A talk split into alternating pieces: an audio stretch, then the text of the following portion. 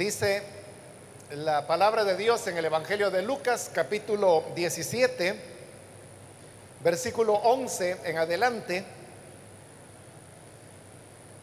Yendo Jesús a Jerusalén, pasaba entre Samaria y Galilea.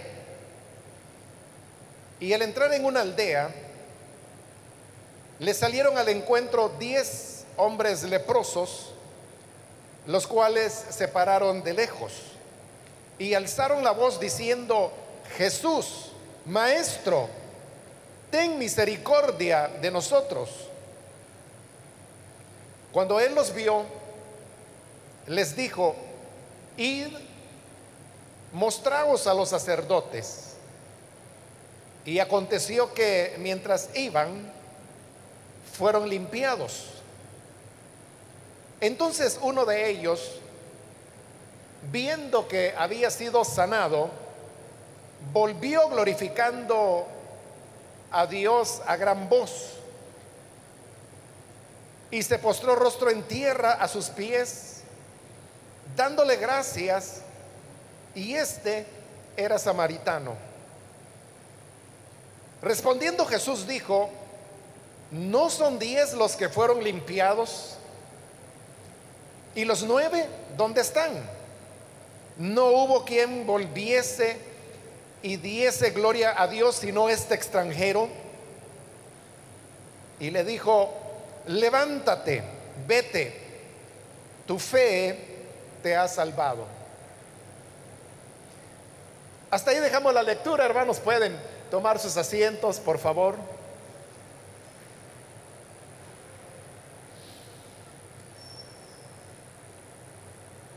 Hermanos, esta vez hemos leído este relato que aconteció en el límite entre Galilea y Samaria. Jesús iba caminando y aparecieron diez hombres que estaban leprosos y dice que ellos desde la distancia le gritaron a Jesús diciéndole, Jesús, maestro, ten misericordia de nosotros. La razón por la cual los leprosos se quedaron a, una distancia de Jesús, razón por la cual también tuvieron que gritarle, fue que, de acuerdo a la ley de Moisés, eh, los leprosos, como todas las personas que tuvieran algún tipo de, de afección en su piel, eran declarados inmundos. Y cualquier otra persona con quien un leproso o cualquier persona que tuviera un problema dermatológico, si tocaba a otra persona, este que era tocado también quedaba inmundo. Lo mismo sucedía si tocaban objetos o incluso si tocaban alimentos. Por eso es que los leprosos en Israel sabían perfectamente que ellos no tenían que acercarse a las personas para no contaminarlas. En otras ocasiones, cuando Jesús se encontró con leprosos, él había roto con, con estas normativas de la ley y no solamente se había acercado a otros leprosos, sino que también los había tocado y al tocarlos quedaban sanos. Es decir, que ocurría lo contrario de lo que la ley de Moisés establecía, porque la ley establecía que si alguien tocaba a un leproso se contaminaba, quedaba inmundo. Pero cuando Jesús tocó a algunos leprosos, lo que ocurrió es que los leprosos eran sanados, la lepra se iba, y era obvio que Jesús no se contaminaba, sino que además libraba de contaminación y de la lepra a las personas que estuvieran enfermas. Pero en esta ocasión, como cada vez que el Señor hacía algo, lo hacía de manera diferente. Comenzando porque estos diez leprosos no quisieron acercarse a Jesús, por las razones que he explicado ya. Entonces, como desde lejos le pidieron que tuviera misericordia de ellos, Jesús también desde lejos les respondió, pero la respuesta fue diferente a otras ocasiones porque él no les dijo, eh, recíbanlo o sean sanados o por su fe han sido sanados, que eran respuestas que en otras ocasiones Jesús había hecho o que él acostumbraba hacer. En esta ocasión fue distinto, porque dice que cuando Jesús los vio, lo que les dijo fue, id y mostraos a los sacerdotes. Jesús no les dijo ni que los iba a sanar, ni que eran sanados en el momento, ni que los limpiaba, nada de eso, sino que simplemente les dijo, vayan y muéstrense a los sacerdotes. ¿Por qué Jesús los está enviando? Para que vayan a los sacerdotes que obviamente estaban allá en el templo en Jerusalén. Recordemos que la introducción al relato nos dice que Jesús se encontraba entre Galilea y Samaria, lo cual lo ubicaría bastante al norte. Jerusalén estaba varios kilómetros hacia el sur, que obviamente en esa época, y sobre todo estos hombres en su condición de leprosos, no podían recorrer de otra manera sino solamente caminando. Pero eran hermanos, dependiendo de, la altura a la cual se encontraran, que el relato no le especifica exactamente, pero eran eh, no menos de unos 60 kilómetros los que tenían que caminar para llegar hasta Jerusalén, donde estaba el templo y donde se encontraban los sacerdotes. Pero vuelvo a la pregunta, ¿por qué el Señor les dice que vayan a los sacerdotes? La razón también la podemos encontrar en la ley de Moisés, específicamente en el libro de Levítico. Y es que el sacerdote no solamente era una persona que administraba aspectos de la vida religiosa de Israel. Lo que es propio de un sacerdote, de lo que hoy nosotros entendemos como un sacerdote. Que un sacerdote pues es un religioso que ayuda a las personas a acercarse a Dios o como lo dice Hebreos capítulo 5, que el sacerdote está para interceder entre Dios y el hombre. Pero en la época de Jesús, el sacerdote no solo era este mediador en cosas religiosas, sino que el sacerdote también era una especie de juez que resolvía disputas de carácter civil que, se daban entre el pueblo de Israel. Cuando había quejas eh, de, por ejemplo, cosas como injusticias que se cometían, casos de robo, casos de préstamos que no habían sido pagados, incluso eh, en temas de sospecha de infidelidad, era el sacerdote el que tenía que dirimir quién era inocente y quién era culpable. En casos de homicidios, era el sacerdote el que tenía que determinar qué población era la que iba a asumir la responsabilidad por un homicidio cometido, por ejemplo, en oculto y que nadie sabía quién había sido el hechor. Pero además, el sacerdote también tenía una función que, que hoy quizás podríamos llamarle como de médico, y si no médico, por lo menos de un salubrista comunitario. Y ejemplo de eso es el tema de las enfermedades dermatológicas, es decir, de la piel. Era el sacerdote el que diagnosticaba y él era el que determinaba si el problema que una persona tenía en la piel era una condición grave que ameritaba aislar a la persona o si no.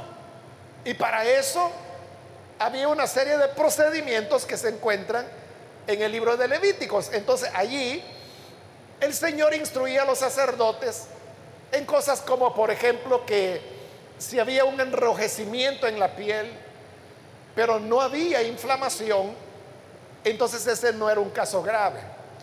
O si había una alteración en la piel, pero no había un, un hundimiento en la piel, no era un caso grave tampoco. Pero si había hinchazón o si había hundimiento, entonces sí. Y habían otros criterios, como por ejemplo, que si el cabello se había caído, si no se había caído, si en lugar de enrojecimiento era una llaga de color blanquecina. Bueno, no, no le voy a relatar, ¿verdad? Todo lo que Levítico dice de que eran los elementos, cómo los sacerdotes podían determinar qué era lo que una persona tenía. Pero era el sacerdote el que decía, por ejemplo, esta persona tiene lepra. Y recordemos que en la época de Moisés y aún de Jesús, el nombre lepra era abarcaba una cantidad de problemas de la piel mucho más amplia de lo que hoy en la actualidad nosotros llamamos propiamente lepra. O sea, hoy en día la, la lepra es específicamente esa afección en la piel que es causada por, el virus de Hansen, así se llama el virus que provoca la lepra. Y todo lo demás que no es provocado por este virus, pues tendrá otros nombres de acuerdo al diagnóstico que los médicos hagan. Pero en la época de Jesús no. Lepra era quien tuviera el virus de Hansen, que en esa época ni sabían que existían los virus, ¿no? Pero también dentro de ese nombre colocaban otras enfermedades, como por ejemplo la, psoriasis. La psoriasis es una alteración de la piel bastante común y que hoy en día se puede resolver de manera relativamente fácil. A veces con simplemente hábitos de higiene la psoriasis desaparece. Hay otros casos más, más agudos, hay, casos de eczemas. Entonces, todo eso dentro de, de la ley y en la época de Jesús era lo que se le llamaba lepra, pero era el sacerdote quien diagnosticaba y quien decía, esta persona es leprosa y por lo tanto era inmunda. Pero podía ser que con el paso del tiempo esta persona sanara de su piel. Obviamente que si se trataba de la lepra propiamente dicha, la persona no iba a sanar porque se necesita medicamento para que se pueda vencer al virus.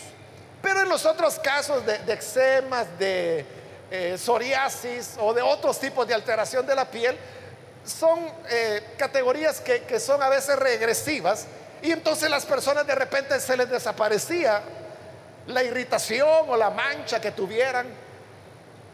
Pero ¿cómo saber si estaban sanos o no? Iban de nuevo al médico, perdón, no al médico, al sacerdote. Y el sacerdote era el que en base a esas instrucciones que aparecían en Levítico, examinaba de nuevo a la persona, la podía poner eh, en cuarentena, que en el caso de, de las afecciones de piel eran de solo siete días, en el libro de Levítico. Y luego lo volvían a traer, lo volví a examinar y veía si había eh, mantenido la persona su limpieza o si había vuelto a aparecer la enfermedad. Entonces, cuando el sacerdote estaba seguro que la enfermedad había desaparecido, entonces certificaba que este hombre o esta mujer, podía ser un joven también, estaba limpio. Limpio de la enfermedad, estaba sano, pero además también tenía que purificarlo ceremonialmente porque como había tenido una enfermedad de piel, era impuro, había sido impuro.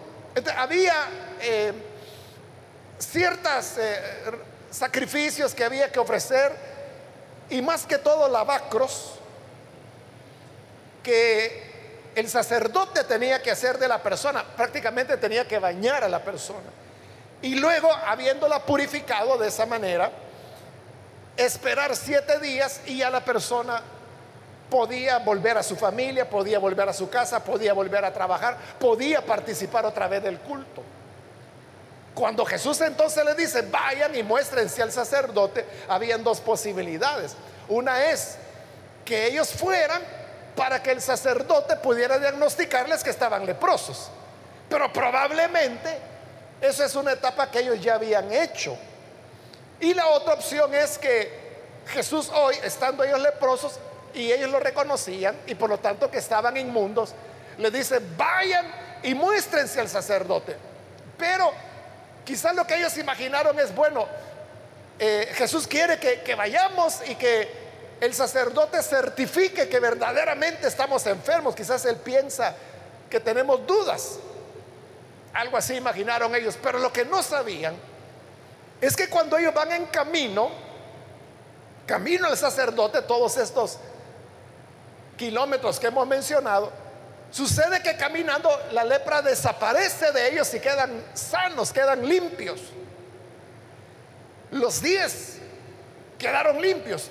por eso es que el Señor les estaba diciendo, vayan y muéstrense al sacerdote, porque Jesús sabía que cuando ellos fueran en el camino iban a ser sanados y por lo tanto cuando llegaran donde el sacerdote iban a estar limpios para que el sacerdote certificara que estaban sanos y para que pudiera purificarlos, para que ya no estuvieran inmundos y para que pudieran volver a la sociedad, volver al templo, volver al culto, volver a su casa, volver al trabajo, volver al comercio. Pero sucede que entre estos diez hombres que fueron sanados, había uno que era samaritano. Como él era samaritano, él no tenía la religión de los judíos. Él no tenía el judaísmo y por lo tanto, él no sabía nada de todo esto que le he explicado, de, Levítico, del papel del sacerdote para diagnosticar ya sea enfermedad o sanidad, la capacidad ceremonial que el sacerdote tenía para poder librar de contaminación a una persona. Él era samaritano, no sabía nada. Era una religión Probablemente, hermanos, no que le fuera desconocida del todo, pero que sí, el samaritano, los samaritanos rechazaban tajantemente. Recuerde allá en Juan capítulo 4 cuando Jesús se encuentra con la mujer samaritana. Ahí dice claramente que judíos y samaritanos no se llevaban. Y por eso es que la mujer samaritana se pone a discutir con Jesús. Y la discusión era que a dónde hay que adorar a Dios, en el templo, como decían los judíos, o en el monte Jericín, como lo decían los samaritanos. Entonces, este hombre que estaba entre los diez, como era samaritano, entonces él no tenía por qué ir hasta el templo. Es más, si hubiera ido, no lo hubieran dejado entrar. No solo porque no era judío, sino que para colmo era samaritano. Y como judíos y samaritanos no se llevaban, entonces lo veían como peor que gentil. Entonces no lo iban a dejar entrar. En otras palabras, hermanos, lo que está ocurriendo es que este samaritano, él no tenía religión. No tenía un templo a donde ir, no tenía un sacerdote al cual acudir, no tenía una ceremonia a la cual acogerse en un caso como ese de los leprosos. Pero yendo de camino, o sea, él iba con los otros diez porque Jesús les había dicho que lo hicieran. Él como samaritano sabía que el sacerdote ni lo iba a voltear a ver que ni siquiera iba a poder acercarse al templo, ni siquiera, a lo mejor ni siquiera le iban a dejar entrar en Jerusalén, pero como Jesús dijo, muéstrense al sacerdote, él iba. Cuando de repente se da cuenta que está sano y los otros nueve también se dieron cuenta que estaban sanos. Este hombre, estando ya sano, el samaritano, decide volver para darle las gracias al Señor.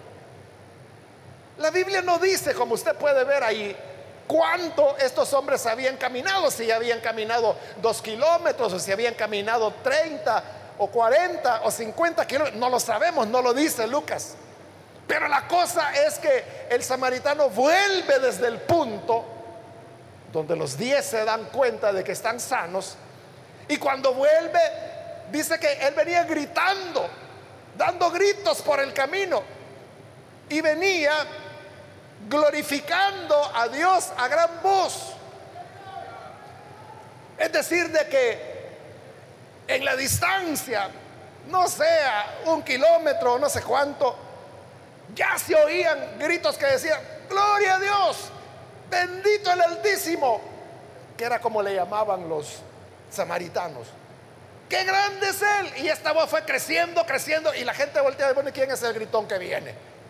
Hasta que se dan cuenta que es el samaritano que venía a grandes gritos adorando a Dios. Y cuando llega delante de Jesús, entonces se arrodilla delante de Él, se postra en tierra, es decir, que Él realmente no es que se arrodilló, sino que se tendió boca abajo totalmente delante de Jesús para agradecerle.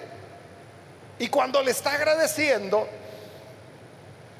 es cuando Jesús dice, oigan, ¿y que no son diez los que fueron limpiados? Yo me acuerdo que eran diez. ¿Y los otros nueve dónde están? ¿Cómo es que solo hay uno aquí? ¿Y los otros nueve dónde están? Jamás volvieron, nadie lo volvió a ver. Y vuelve a preguntar el Señor, no hubo quien volviese y diese gloria a Dios, sino solamente este, y para colmo, extranjero. Los otros nueve no habían venido para darle gracias a Dios. Solo lo hizo el samaritano. ¿Pero por qué? Porque los otros nueve eran judíos. Y como eran judíos, eran practicantes del judaísmo. Al verse limpios, ellos dijeron, ah, esto fue lo que Jesús nos dijo, que nos mostráramos al sacerdote, porque él sabía que nos iba a limpiar en el camino, entonces quiere que el sacerdote certifique nuestra sanidad y que los declarara limpios. Por lo tanto, ellos siguieron su camino hasta llegar a Jerusalén, se dirigieron al templo, luego el sacerdote, y ante el sacerdote, conforme Levítico, le dijeron, somos nueve hombres que teníamos lepra, pero aquí venimos para que nos examines. Entonces ya el sacerdote preguntaba, ¿dónde estaba tu, tu mancha o tu llaga? Y le pues en el brazo, en la espalda, en la cabeza, donde fuera. Entonces, el sacerdote examinaba el procedimiento que hemos dicho. Pero este samaritano, como no tenía religión, no tenía templo donde ir, no, no había sacerdote al cual acudir, no había procedimiento entonces regresó para darle gracias a Dios. Entonces, ¿qué fue lo que impidió que los otros nueve vinieran a agradecer al Señor? Fue la religión. Que ellos pensaron, qué mejor manera de ser agradecidos con Dios que hacer lo que Dios dijo en su palabra que hay que hacer. Y al, al seguir el procedimiento religioso, se olvidaron de lo más importante, que es la gratitud. Entonces la religión se convierte en un obstáculo para que los seres humanos podamos tener una relación correcta con Dios. La palabra religión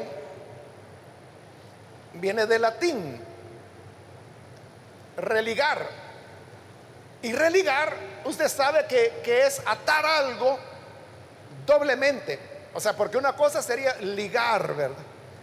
Religar sería hacerlo otra vez. Es, como atarlo doble, dos veces. Eso es la religión. La religión lo que hace es que, que nos norma. Y la religión dice, esto es lo que debes hacer. Esto es lo que debe ser tu conducta. Así es como debes caminar, así es como debes hablar. La religión es la que nos dice, ponte en pie, siéntate, arrodíate, de pie de nuevo, vuélvase a sentar. la religión es la que nos está diciendo todo el tiempo lo que tenemos que hacer. Esto, hermanos, no es algo de hoy. Ya en la época de Jesús existía, en la época de los apóstoles.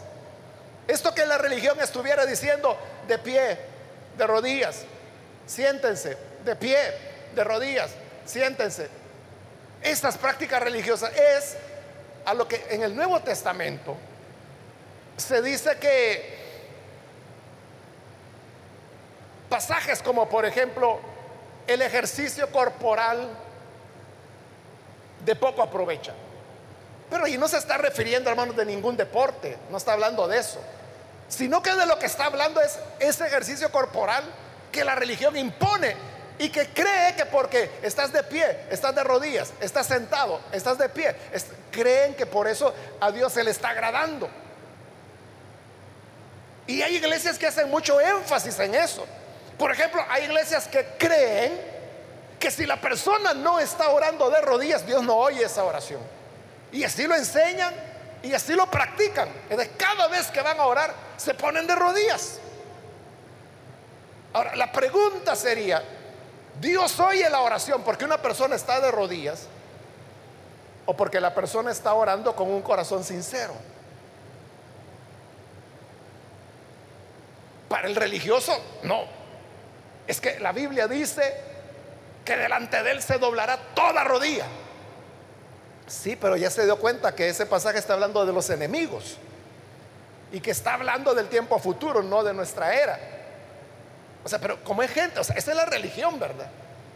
Que las personas se empecinan en determinados pasajes de la Biblia y ¿quién lo saca de ahí? O sea, así lo, entienden, así lo entienden, así lo interpretan, ¿quién lo saca de ahí? Esa es la religión. La religión es nuestro obstáculo, porque entonces la persona está más preocupada que si se arrodilló o no se arrodilló. Está más preocupada de cómo va caminando, está más preocupada del color de camisa o de blusa que se puso. Porque hay religión que también norma los colores que las personas van a usar. Hay religiones que, por ejemplo, prohíben los estampados, porque es mundano, es vanidad. Entonces todos tienen que tener solo los colores que, la religión aprueba que puede ser celeste, muy suave, rosado, muy suave para las hermanas, blanco y se acabó. No puede usar ningún otro color. Entonces, la gente está más preocupada porque colorando. ¿Será que este rosadito está bien o está muy encendido? ya no le interesa qué es lo que Dios piensa, cómo está mi corazón delante de Él. Igual que los nueve, ellos no se les ocurrió que no era incompatible, que el Señor les había dicho, vayan y muéstrense al sacerdote. Está bien, yo voy a ir, me voy a mostrar al sacerdote, pero como Él me ha sanado, solamente voy para darle las gracias, le agradezco y luego vuelvo y voy al sacerdote. Eso era lo correcto, pero no. Como estaban con la cabeza metida en la religión, ellos dijeron, es que esto es lo que Dios quiere. Jesús mismo me dijo, Él mismo me dijo que me mostrara al sacerdote para cumplir con el requisito religioso y el cumplir con el requisito religioso se olvidaron de lo más sencillo, de lo más puro que su corazón podía dar. Agradecerle al Señor. Algo tan simple, pero es lo que el samaritano hizo, porque él no tenía religión. Entonces, ¿cómo puedo agradecer al Señor? ¿Qué haces tú cuando estás agradecido? Dar las gracias. él fue y volvió a Jesús y se postró delante de él y en todo el camino venía gritando, bendito sea el Altísimo. Gloria a él. Y cuando llega delante de Jesús se postra en señal de gratitud. Y luego el Señor le dirá, vete en paz, tranquilo. Tu fe te ha salvado, estás sano, no tengas pena. ¿Y los demás? Nosotros tenemos que ser cuidadosos, hermanos, porque muchas veces es un decir que tenemos en la boca, sobre todo delante de, incrédulos, que decimos, no, es que mire, yo no tengo religión, yo tengo a Cristo. O sea, ese es el dicho. Pero en la práctica, hermanos, ¿cuántas costumbres y tradiciones religiosas no hemos adquirido? Y por estar celosos de guardar esa religiosidad, nos olvidamos de lo más importante, que es el corazón agradecido para Dios. El evangélico habla mucho, por ejemplo, de, los cultos de gratitud. Le llaman culto de acción de gracia. Entonces dice, hermano, le invito a un culto de acción de gracias porque fíjese que mi niña estaba enferma, pero el Señor la sanó. Le invito a un culto de acción de gracias porque mi hijo se graduó. y hay cultos de acción de gracias por aquí y por allá. Entonces la gente va. Pero la persona que hace el tal culto de acción de gracias, ¿en qué está ocupada? Es una, es una Marta, ¿verdad? Que está ocupada en que los tamales y el chocolate y que ya trajeron el agua y que las sillas y que mira que anda donde la niña misma para que te preste las sillas del comedor de ella y que y, ya se vistió el niño, ya fueron a invitar a fulano y mire, y el pastor va a venir o no va a venir, o el supervisor es el que va a predicar. Y oigan, invitaron a Joel Ruano para que venga a cantar. Está ocupada de mil cosas. Igual, igual que Marta. En cambio, María había dicho, el maestro está aquí. Ahí que se quemen los frijoles, pero yo voy a escuchar lo que él tiene que decir. ¿Entiende la diferencia? De manera que hacen el culto de acción de gracias, terminan cansados con la casa vuelta patas arriba, como decimos, hay que limpiar, hay que sacudir todo, hay que recoger lo que los hermanitos dejaron. Bueno, y, total que terminan el día tan cansados que se durmieron. ¿Y a qué hora dieron las gracias? No hubiera preferido el Señor que entraras en tu habitación, cerraras la puerta y con la puerta cerrada, como el samaritano le dijeras, Señor, yo no tengo nada que ofrecerte y no tengo palabras para agradecer lo maravilloso que tú eres solo me postro ante ti. Gracias, Señor. Y eso sería más, una expresión de gratitud mucho más grande que si diste tamales de gallina o que si fueron panes con pavo. Porque eso al fin y al cabo es para la gente, no es Dios quien se lo va a comer. O lo mismo, hermano, es lo que ocurre con el tema de las presentaciones matrimoniales. Yo, hermano, no le estoy diciendo que no haya que hacer culto de acción de gracias o que no haya que hacer presentaciones matrimoniales. No estoy diciendo eso. Lo que estoy diciendo es cómo la religión a veces nos puede robar el sentido de las cosas. ¿Para qué es una presentación matrimonial? Es para pedirle a Dios la bendición sobre la pareja que va a iniciar su vida como esposos. Pero eso es en lo que menos piensa la gente. La gente lo que quiere ver es a ver cómo se ve la novia. Y que mira qué linda. Y que el manto. Y que las flores. Y viste el pastel. Y viste quién agarró el ramo de la fulana. Mira, pues yo creí que una jovencita le iba a agarrar y mira la señora que ella agarró el ramo. Hermano, yo que tengo 45 años, perdón, 45 años de creyente, pero 40 años de venir celebrando presentaciones matrimoniales. Se lo digo en verdad porque yo estoy al frente y tengo a los novios delante. Y cuando yo estoy enseñando la palabra, porque yo les digo, bueno, estamos reunidos aquí para orar por ellos, para eso es la presentación. Pero antes de orar yo quiero recordarle a los novios estas palabras. Y leo la Biblia y en eso estoy. Pero yo estoy viendo a la gente y lo estoy viendo a ellos. Mire, ellos no me están oyendo. O sea, no le digo siempre, pero en la mayor parte de casos, los novios no me están oyendo. Ellos lo que quieren es que termine ya. Y lo que quieren ellos es que la gente se vaya ya, para ellos irse a besuquear. Eso es lo que quieren. Y la gente igual.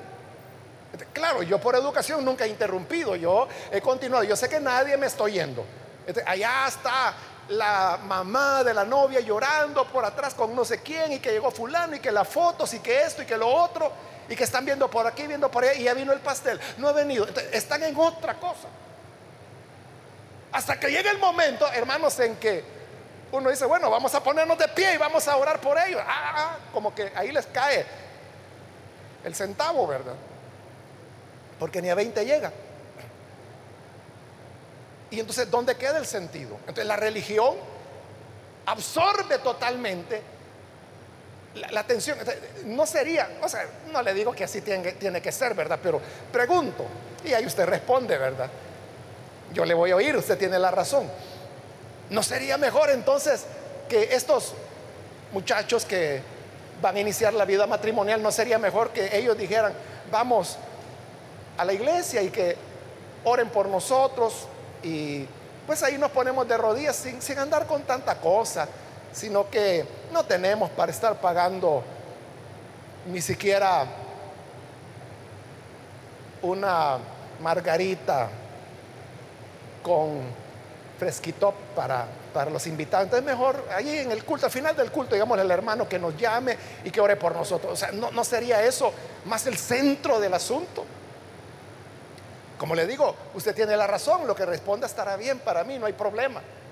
Pero yo lo que le digo es que Jesús preguntó, ¿y los otros nueve? No hubo nadie que viniera a dar gracias, solamente este. Entonces la religión en lugar de ayudarnos nos obstaculiza. Porque nos hace creer que porque cumplimos con el rito, porque cumplimos con la ceremonia, porque cumplimos con la tradición, porque cumplimos con el culto de acción de gracias, ya, ya estuvo, ya le agradecí a Dios. Y lo que más hicimos fue darle de comer a la gente, lo cual no es malo. Está bien si usted quiere y tiene para darle de comer a todos los hermanos, invítenlos. Pero Jesús todavía está preguntando, ¿y no me vas a dar las gracias? No me vas a dar las gracias. Como el samaritano no tenía religión, él dijo, yo voy a volver. O sea, no es posible de que él me, no me salvó la vida y yo me voy a ir bien campante como aquellos que se fueron a meter a su, a su templo, a su religión. Y acuérdese que no era un templo pagano, era el templo del Señor de los ejércitos, del Señor de Israel, del Dios de Abraham, de Isaac y Jacob. Ese era el Dios del templo. Y de ese Dios eran los sacerdotes. Pero se olvidaron de la esencia del agradecimiento. Que Dios nos ayude, hermanos, para que nosotros no nos olvidemos y que no vayamos a hacer de nuestra fe una religión. Una religión en la cual, no, yo voy al culto, ya cumplí, ya oré, ya oí el mensaje, ya ofrendé. Ahí nos vemos la otra semana. Así lo puede tomar la gente como, esa es religión, esa es una práctica religiosa. La persona está religada a un culto dominical. Pero el que lo hace por gratitud, porque quiere crecer, porque quiere conocer, no le importa si es domingo, si es martes, si es jueves, el día que le corresponda, siempre está anhelando expresar, expresar su gratitud al Señor. Vamos a cerrar nuestros ojos y quiero antes de orar invitar, si hay con nosotros personas que todavía no han recibido a Jesús, yo quiero invitarle para que hoy usted pueda dar este paso.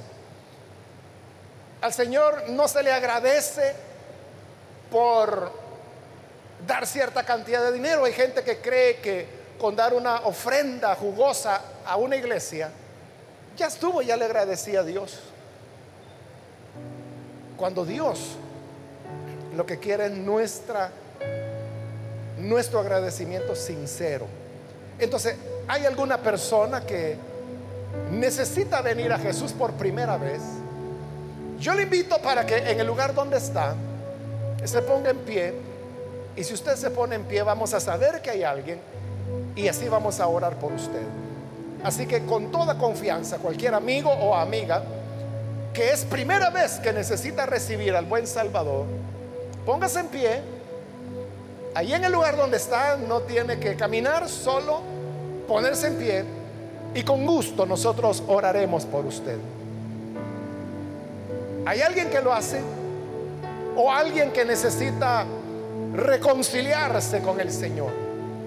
A lo mejor se descuidó y cayó en la trampa de la religión y se olvidó que Jesús es una persona real y que lo que verdaderamente importa es lo que brota del corazón. Entonces, ¿hay alguna persona? Póngase en pie. y oraremos por usted. Solo le animo para que lo haga pronto, porque vamos a orar en este momento, pero si hay alguien, hoy es su oportunidad. Póngase en pie para que oremos por usted. Muy bien, aquí hay una persona, Dios la bendiga. Si hay alguien más puede ponerse en pie también. Hoy es su momento, su oportunidad.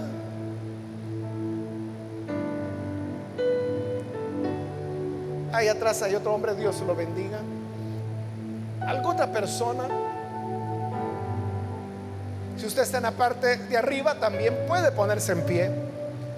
Y con gusto oraremos, le incluiremos en esta oración. Dios nos ayude, hermanos, para que siempre recordemos que al corazón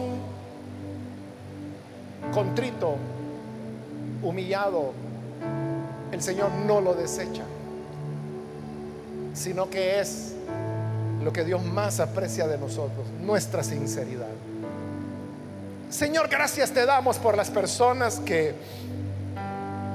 están de pie en este local, también por aquellas que a través de televisión, radio, internet se están uniendo. Donde quiera que están para recibir a tu Hijo como Salvador. Y es un recibirle en gratitud por lo que Él hace, porque Él es bueno, porque queremos, Señor, agradecerte por la vida, por la salvación, por la luz, por el consuelo, por la fuerza por la salud que tú nos das. Enséñanos para que nuestro agradecimiento a ti sea el que brota de un corazón sencillo. Bendice a cada persona que así lo hace en el nombre de Jesús nuestro Salvador. Amén.